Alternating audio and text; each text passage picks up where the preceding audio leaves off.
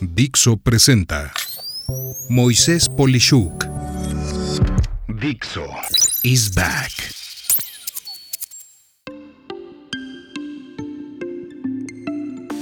Conectar con éxito. Lo que debes y no debes hacer en el contacto en frío en redes sociales. Parte 1. Nada mejor que tener un ejemplo de vida real del que fui objeto hace algunos días, cuando un individuo, al cual llamaré Tomaño, decidió contactarme como se dice normalmente en frío en LinkedIn, que es la red de mayor enfoque profesional hoy en día, para ofrecerme su pseudo servicio. Si te preguntas por qué no revelo su nombre y apellido para que puedas ver que sí existe, es a propósito. Esta gente busca cualquier pretexto para aprovechar tu comentario y engrandecerse. Y esto Tomaño no lo tendrá de mi parte. Por si era por igual, su sucia estrategia. Seguro te ha pasado más de una vez que, bueno, alguien quiere conectar contigo en LinkedIn. Mucha gente opta por simplemente aceptarlo pero como lo he dicho en episodios anteriores, puede decirse el dicho de dime con quién te llevas y te diré quién eres. Por lo que yo solo acepto a gente que conozco bien, a mis clientes, a mis proveedores, o personas de conocida reputación que aunque no conozca, sé de muy buenas fuentes que son impecables profesionales.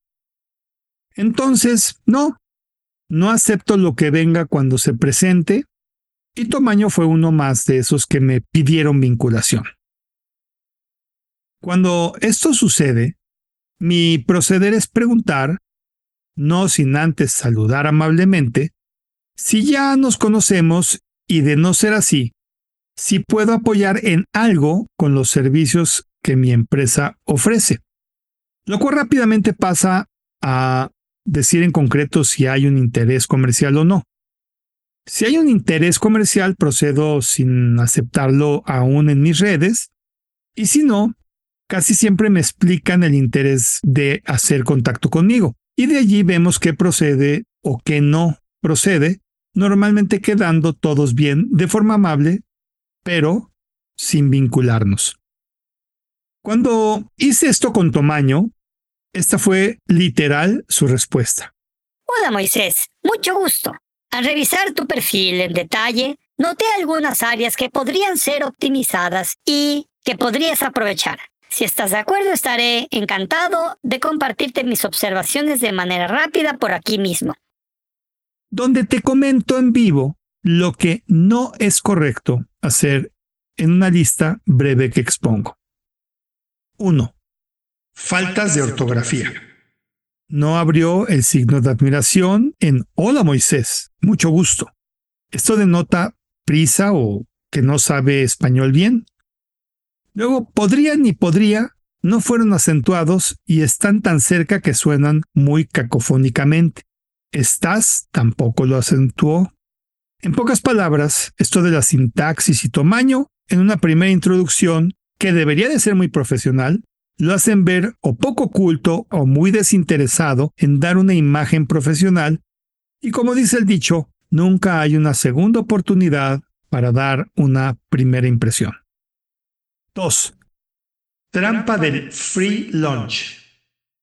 Para estas alturas todos sabemos que alguien que te lanza un anzuelo para decir que lo que te ofrece te interesa, ya es un en sí mismo compromiso del cual no va a ser fácil salirte. En pocas palabras, si aceptas que te diga lo que tenía que decirme, ya pueden exigir algún tipo de compensación, tal y como sucede con los maleantes que te regalan entre comillas una rosa cuando estás caminando con tu pareja y luego al ladito de ti te piden dinero por haberla cogido o las personas que están disfrazadas y te ofrecen tomarse una foto contigo y luego te cobran por esa foto sin estar tú al tanto de cuánto iba a ser ese cobro. En pocas palabras, son embaucadores. Y yo Simplemente no creo en aceptar nada de alguien que me esté empujando a mostrar interés, como era el caso de su propuesta inicial, en la que nunca me dijo de qué se trataba y que tenía yo que estar interesado en que me dijera para que entonces lo pusiera. 3. Términos que pueden molestar. Mira, estoy seguro que mi perfil en LinkedIn no es perfecto, pero si me preocupara demasiado, pues iría con fuentes de referencia profesionales, leería artículos, revisaría las sugerencias propuestas en mismo LinkedIn o le hablaría a algunos de mis amigos que trabajan en LinkedIn. Pero Tomaño, de la nada, me habla de optimización. O sea, esto significa que él sabe la mejor manera de realizar una actividad, pero al revisar su perfil, sus datos me eran inconsistentes como para que él fuera un referente de cómo hacer mi perfil mejor. Y esto solo empezando por ver que su foto de perfil era muy similar a las que te toman cuando estás tomándote tu certificado de primaria. En fin, algo no sonaba bien desde el principio. Bueno, entonces procedí a responderle exactamente, tal cual. Te agradezco, no estoy interesado. Saludos. Hasta allí.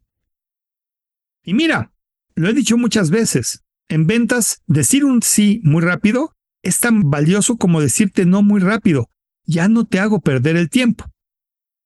Y ahí pudiendo Tomaño entender que no había oportunidad, podía decir mil cosas y quedar bien pero en vez de eso, su respuesta literal fue, Tú te lo pierdes. Saludos. Por supuesto, tú sin acento y saludos con solo el símbolo de exclamación que cierra sin el que abre.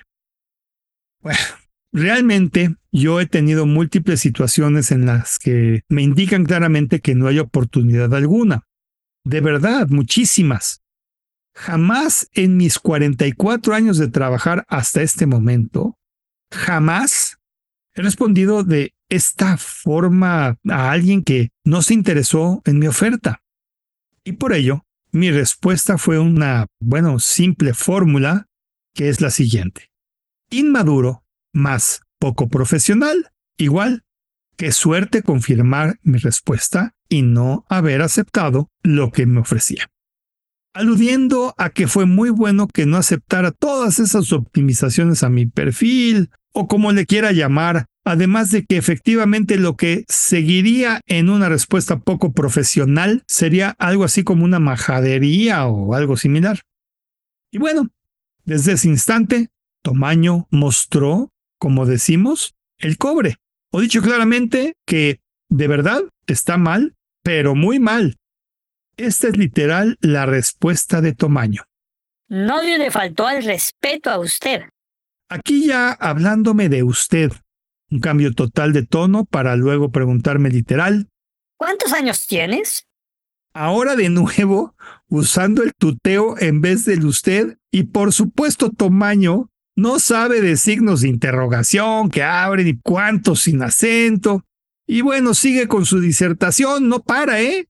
Para decirme, tengo el tercio de tu edad y seguro vivo mejor que usted. Donde ya de golpe valoró mi calidad de vida y asegura que vive mejor que yo y que es muchísimo más joven que yo, como diciendo que he desperdiciado toda mi vida inútilmente comparando el tipo de rockstar que es el señor Tomaño. Pero no, no paró aquí, porque sin parar la siguiente oración que me puso fue, a mis 19 entre 20. Sí, el símbolo de diagonal. A mis 19 diagonal 20 años. Puedo mantener a mi madre. Donde nunca entendí si Tomaño estaba en una etapa de transición entre los 19 y 20 años, por un lado, y por el otro muy loable que mantenga a su madre, pero veo poco probable que con esa actitud pueda seguirlo haciendo.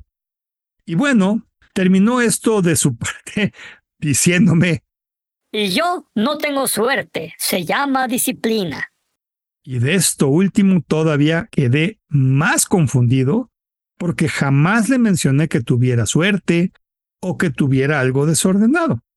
Por supuesto, Esta fue la última cosa que pude escribirme, porque opté por no contestar nada, como debe de ser, y simplemente bloquearlo y mandarlo a spam.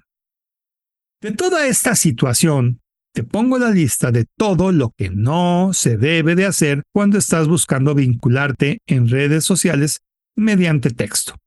Aquí te van estas cinco ideas claras. 1. Nunca ser descortés. Cualquiera de los que llevamos tiempo trabajando te lo podemos decir, y más como independientes. Muchas personas y empresas no optan por tus servicios y la respuesta nunca, nunca, nunca debe de ser algo como lo que Tomaño dijo. Esto de ¿tú te lo pierdes? ¿Qué tipo de babosada es esa? Como si fuera una conversación entre un adulto y un niño. Por eso le dije que era inmaduro. 2. Nunca entrar en terreno de algo personal. Si es algo profesional, brincar a preguntar mi edad y luego hablarme de su mamá y todo eso es salirse de todo posible contexto. La conversación giraba sobre otro tema. 3. No posicionarse como superior. Todavía más ridículo resulta decirme sin saber con certeza además que es dos tercios más joven que yo o según sus cuentas ya ha logrado un montón más que yo, estando seguro de vivir excepcionalmente mejor, buscando demostrar cuánto más importante o valioso es él o pues algo así. 4. No intentar buscar pena por nuestra situación. Y eso de al decirme de su corta edad y mantener a su madre, de nuevo, está con temas más personales, pero además o quiere hacerme ver que existe algún drama familiar y que él es un campeón o que con su forma de vida puede mantener a múltiples personas. La verdad, está tan fuera de la realidad esto que simplemente me confundió. Y cinco, hacerse ver como una persona increíble. Sí, eso de que en especial indicarme y remarcarme que no tiene suerte, sino que todo está bien planeado y que goza de mucha disciplina, ¿tú de veras crees que esta actitud denota disciplina? En pocas palabras, todo lo aquí comentado, tal cual por parte de Tomaño, me dio la enorme oportunidad de algo valioso. Y esto es de irte narrando una situación real y poder desmenuzar parte por parte todo lo mal hecho que se puede hacer en este tipo de conversaciones. En mi siguiente episodio, procederé a comentar todo lo que sí se debe y puede hacer cuando quieres conectar en frío con éxito en el ambiente profesional. Soy Moisés Polishuk y agradezco que me hayas escuchado. Hasta la próxima. Dixo is back.